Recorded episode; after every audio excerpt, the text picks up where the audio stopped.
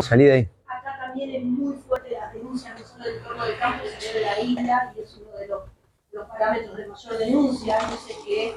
Continuamos en el Museo del OVNI en Victoria, en este caso con la persona que inició toda esta movida acá, quien la vio antes, quien no sé, sintió que tenía que ir por este lado. eh. Eh, Silvia Pérez Simondini, ¿cómo estás? Muy bien, gracias. La verdad, un placer este, conocerte y que estés visitando el museo. Bueno, el placer es mío, sobre todo Andrea lo decía ya en la, en la charla que teníamos antes, ¿no? Que dos mujeres armando de esto es poco común. Y el caso tuyo, Silvia, contame qué fue lo que te llevó a iniciar todo este camino, o sea, qué te pasó en la vida, qué viste en algún momento. Bueno, la pregunta clásica. ¿no? Y sí, digo, porque algún detonante tiene que haber, ¿no? Eh, sí, totalmente. Bueno, esto comenzó en la localidad de Caleta Olivia, en la provincia de Santa Cruz. Mi esposo trabajaba en el petróleo y estuvimos ocho años este, en la zona. Eh, ahí tuve crié a mis hijos, los dos primeros, un tercero después nació en Buenos Aires. Ujú. Y este, el 18 de agosto de 1968 tuve la experiencia que jamás soñé, que jamás pensaba ni siquiera de su existencia y que realmente movilizó para que hoy yo esté hablando con vos. Porque tuve una nave enorme sobre el techo de mi casa donde arrojó cinco platillos chiquitos, iguales al grande, pero eran muy pequeños. Se formaron en B cortas, eh, siguieron a la nave madre cruzando la avenida Independencia de Caleta, rumbo a Comodoro Rivadavia. Eso para mí fue este, te podría decir algo que es inusual e inesperado en cualquier ser humano Mm. pero sobre todo en mí, que estando en Caleta Olivia, de lo que menos pensé que podría ocurrir algo como esto, y que realmente marcó mi vida hasta el día de hoy. A pesar de ese, a partir de ese momento, lo que traté es de acumular toda la literatura posible para enterarme qué pensaba, pensaba el mundo al respecto. Mm. No me importaba la nacionalidad, no me importaba absolutamente nada.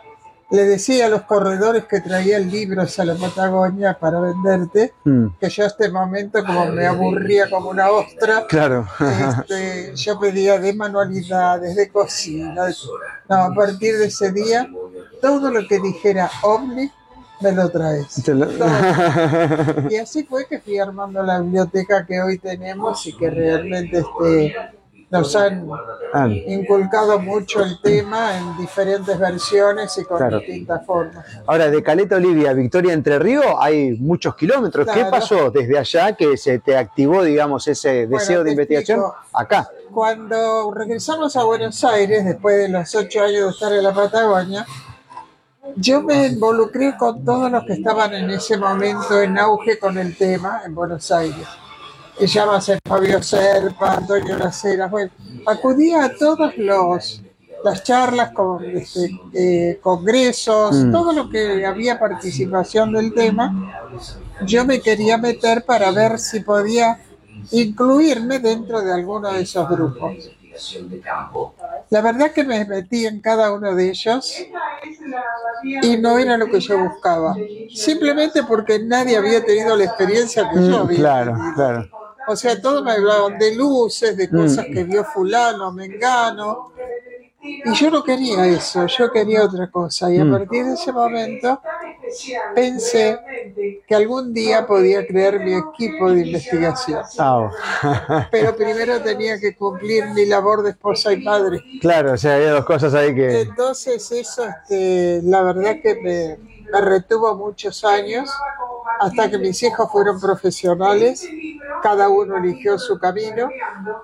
Entonces yo dije, es hora de que yo demuestre que no me quiero ir de este mundo sin hacer lo que siempre soñé Mm. y quiero hacer. Me costó divorcio, me costó absolutamente todo. Mm, Me vine a Victoria con una mano atrás y otra adelante. No tenía absolutamente nada. Viví seis meses en un camping, en una carpa. Comía lo que yo pescaba. wow. O sea que este, lo que yo sentía para armar mi equipo era tan fuerte, tan fuerte que nada de todo lo que me rodeara y no fuera lo que yo sentía, no me importaba. Hice este, ayudé a alquilar motos para sobrevivir. Claro, claro, claro. Sí, sí, qué O sea, todo eso no porque no quisiera, lo que sucede es que mi esposa para que vuelva, Mm, este, trató de, de, de cercenar todo lo que la- las posibilidades. Yo vivía en Villa Devoto, teníamos tres autos, yo vivía como una reina, esposa de un ingeniero, imagínate. claro. Pero nada de eso me importa, Wow. nada. Así es que en 1991, 92 en realidad, eh, armé el equipo que hoy se denomina Visión. Al principio éramos cuatro gatos locos, soporté todas las los lingurios de esta advenediza que cayó en Victoria. ¿Y por qué Victoria? Porque en un diario de Buenos Aires, muy conocido, un periódico, eh, hablaba en dos páginas enteras de lo que estaba ocurriendo en Victoria. Mm, Y fíjate qué curiosidad, porque había muchos lugares en Argentina donde estaban en auge y se hablaba y se hablaba. Ninguno me llamó la atención. Yo, este, cuando escuché Victoria, sí. ese primer fin de semana nos vinimos con mis hijos a Victoria a ver que, si era real lo que decía el diario. Y esa misma noche, la primera noche, tuvimos dos experiencias importantísimas que definió y dije, chicos, encontré mi lugar y de acá no me voy a ir más. Y así fue. Ya de esto 32 años. Evidentemente, bueno, has tenido alguna guía, alguna ayudita estelar, divina, universal, porque ese sentimiento que te hizo abandonar tu anterior vida, considerada de lujo, porque lo contaba recién, y Sí. cómoda y sin ningún problema, elegiste lo otro, ¿no? Pero claro estaba que, que tu espíritu estaba como queriendo respirar acerca de ese era- llamado que vos tenías, ¿no? Algo muy loco. movilizador. Claro, sí, sí, sea, sí, tal cual. Hice de todo porque fui directora de una empresa de cosméticos, hice de todo. Todo para poder llegar a- era la investigación de los ¿Y, y con qué te encontraste en todo este tiempo en Victoria? ¿Con sucesos, con experiencia? ¿Estás topado con más? Un- una- bueno, vimos ahí que tenés un libro, si podés hacer un foquito, ahí Luana. eh, ahí me imagino que hay un reconto de todo lo que te vino pasando, Claro, ¿no? ¿sabes qué? En esa época yo tenía como tecnología Mm, nada. Claro, sí, no existía. Tenía un cuaderno y un lápiz. O sea que todo lo que yo iba este, experimentando lo escribía. Y este aquí que pasaron años y un día dije, voy este, a, a escribir un libro colocando todo lo que yo experimenté para que la gente sepa que el objeto volador no identificado no es solamente una luz que pasa. Mm, Las cosas que ocurren acá en Victoria, yo te aseguro que no son muchos los lugares Mm. en donde existen. Hemos este, hecho documentales para infinito, hemos hecho infinidad de cosas, ahora últimamente en History Channel, pero la verdad que lo que a mí me interesaba no era lo que yo pensaba o lo que pensaba la gente a mi alrededor, era la respuesta de la ciencia. mm, O sea, empecé a golpear puertas científicas para que realmente si en, en las muestras que llevábamos nos daban la existencia de anomalías, ya estábamos hablando de algo realmente diferente. claro.